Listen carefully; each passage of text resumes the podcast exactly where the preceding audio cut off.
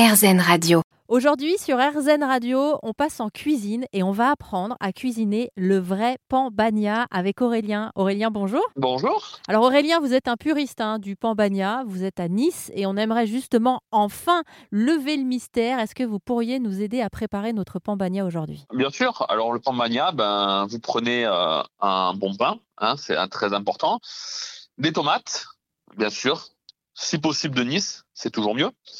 Et ensuite, euh, vous allez euh, écosser vos, vos févettes.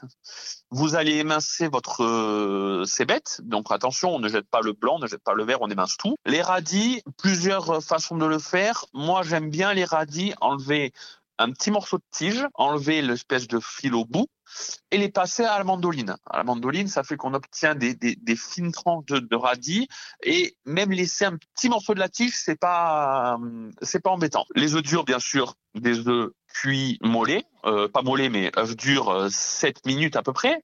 Le poivron vert, salade, le petit en forme de corne, émincé en rondelles. L'artichaut qui est le plus compliqué, on va enlever les premières feuilles, on va enlever la tige, on va le tourner, on va enlever le cœur. Si on prépare son pambagna de suite, ce qu'on fait, c'est qu'on l'émince et on le met dans le pambagna, ou alors si on ne prépare pas de suite, on met les artichauts dans une eau citronnée pour pas qu'elles noircissent. Les feuilles de basilic, je les émince pas, je les laisse telles quelles, ça fait toujours plus rustique, parce que le pambagna de façon, c'est rustique. Les caillettes, les olives, l'huile d'olive, les gousses d'ail, attention, on les épluche et on va frotter notre pain avec les gousses d'ail. Donc dans l'ordre, vous mettez après, vous mettez l'ordre que vous voulez, du moment que vous respectez bien la tomate en premier, en quartier ou en rondelle, c'est comme vous le souhaitez.